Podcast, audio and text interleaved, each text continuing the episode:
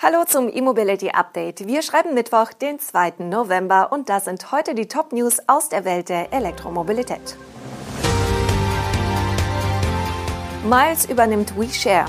Mercedes bringt 2023 letzten Verbrenner. Tesla Cybertruck kommt erst Ende 2023. Fastnet senkt die Ladepreise und weltweit größtes E-Bus-Depot in Katar eröffnet. Volkswagen trennt sich von seinem verlustreichen Carsharing-Dienst WeShare. Dieser wird an den bisherigen Konkurrenten Miles Mobility verkauft. Die Flotte von WeShare wird nun in das Angebot von Miles integriert. Der Anbieter ist aktuell in Berlin, Bonn, Düsseldorf, Duisburg, Hamburg, Köln, München und Potsdam aktiv. Im Herbst dieses Jahres sind mit Brüssel und Gent zwei Standorte hinzugekommen. Die Miles-Flotte besteht derzeit aus über 9000 Fahrzeugen, rund 70 Prozent davon kommen aus dem Volkswagen-Konzern. Es sei angemerkt, dass es sich dabei nicht ausschließlich um elektrische Fahrzeuge handelt.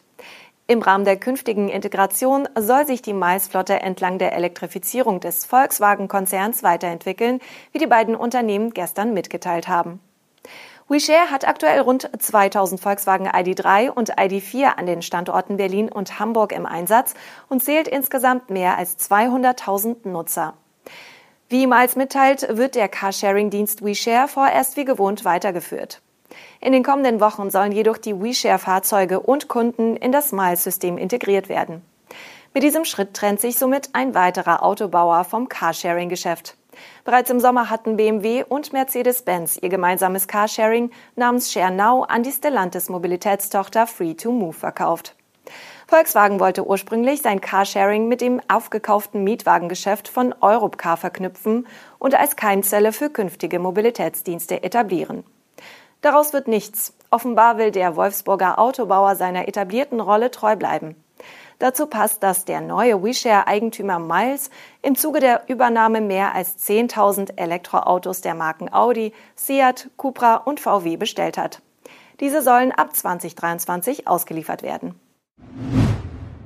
Die für 2023 geplante neue Generation der E-Klasse wird das letzte neue Modell von Mercedes-Benz auf einer reinen Verbrennerplattform. Alle folgenden neuen Baureihen ab 2024 bzw. 2025 werden dagegen auf Architekturen aufbauen, welche die Stuttgarter speziell für E-Fahrzeuge entwickeln. Das hat Entwicklungschef Markus Schäfer verkündet. Die auf derselben Plattform wie die E-Klasse basierenden Versionen der S- und C-Klasse laufen mit Ende ihres Modellzyklus aus. Das Ziel von Mercedes-Benz ist es bekanntlich bis 2030 nur noch batterieelektrische Neufahrzeuge auf die Straße zu bringen, allerdings mit dem Nachsatz, wo immer die Marktbedingungen es zulassen. Mercedes hatte bereits im Juli 2021 angekündigt, ab 2025 nur noch neue Elektroplattformen einzuführen. Konkret angekündigt sind drei Architekturen. Die MBEA deckt dabei alle mittelgroßen und großen Pkw ab und wird als skalierbares modulares System die elektrische Basis des künftigen Elektroportfolios sein. Für die Performance-Modelle ist die auf Spitzenleistung ausgelegte Elektroplattform AMG EA gedacht. Und auf Basis der ebenfalls neuen Van EA sollen elektrische Vans und leichte Nutzfahrzeuge auf den Markt kommen. Angesichts der Konzentration auf Elektrofahrzeuge will Mercedes mit der Einführung der Abgasnorm Euro 7 die Palette der Verbrennungsmotoren deutlich reduzieren und übrigens auch die Motorenkooperation mit Renault bei den Kompaktwagen beenden. Tesla ist mal wieder spät dran. Die Serienproduktion des Tesla Cybertruck wird offenbar erst Ende des kommenden Jahres starten. Das wäre zwei Jahre später als ursprünglich geplant. Die Nachrichtenagentur Reuters will dies laut ihres Berichts von zwei Insidern erfahren haben. Tesla selbst hat sich bislang noch nicht dazu geäußert. Eine Serienversion des futuristischen Elektro-Pickups wurde bisher nicht gezeigt. Auch ein endgültiger Preis wurde noch nicht genannt. Vergangenen Monat hatte Elon Musk bei der Analystenkonferenz zu den Geschäftszahlen für das dritte Quartal noch erklärt, dass Tesla daran arbeite, sein Werk in Texas für den Bau des Cybertruck vorzubereiten. Und er sagte auch, dass die frühe Produktion des neuen Modells Mitte 2023 beginnen soll.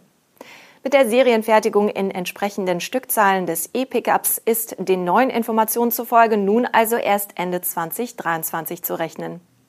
Den Cybertruck hatte Tesla im November 2019 präsentiert und den Beginn der Produktion seither dreimal verschoben. Zunächst von Ende 2021 auf Ende 2022, dann auf Anfang 2023 und zuletzt auf die frühe Produktion ab Mitte 2023. Den Produktionsstart des E-Lkw Tesla Semi hatte Elon Musk dagegen Anfang Oktober bekannt gegeben. Aber auch hier sieht es nach einem langsamen Hochlauf aus. Die bisherige Fertigung findet offenbar noch in Fremont statt in Texas statt. Derartige Verzögerungen kennt man allerdings von allen bisherigen Tesla-Modellen. Fastnet hat in einer Reihe von Ländern die Preise an seine Ladesäulen gesenkt. Damit reagiert das europäische Schnellladeunternehmen auf die zuletzt wieder gefallenen Energiepreise.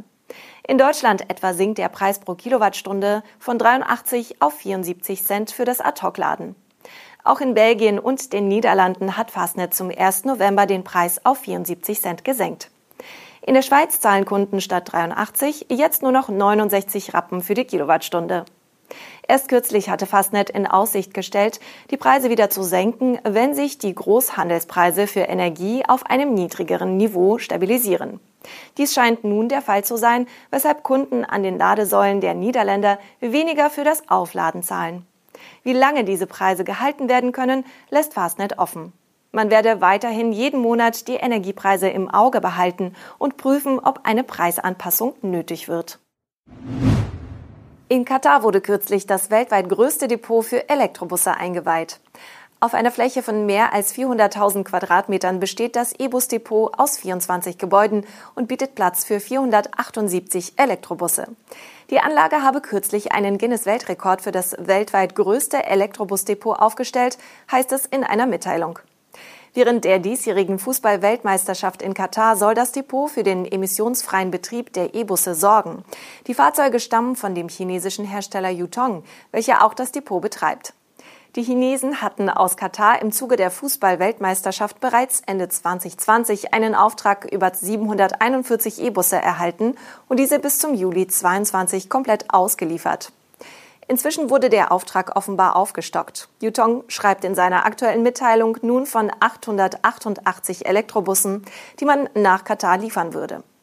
Details zur Ladetechnik und zum Lieferanten für das Depot macht Yutong dagegen nicht. Auch die genaue Anzahl der Ladepunkte bleibt offen. Das war das E-Mobility Update am heutigen Mittwoch. Empfehlen Sie unsere Sendung auch gern weiter und abonnieren Sie diesen Kanal. Vielen Dank fürs Zuschauen und bis morgen.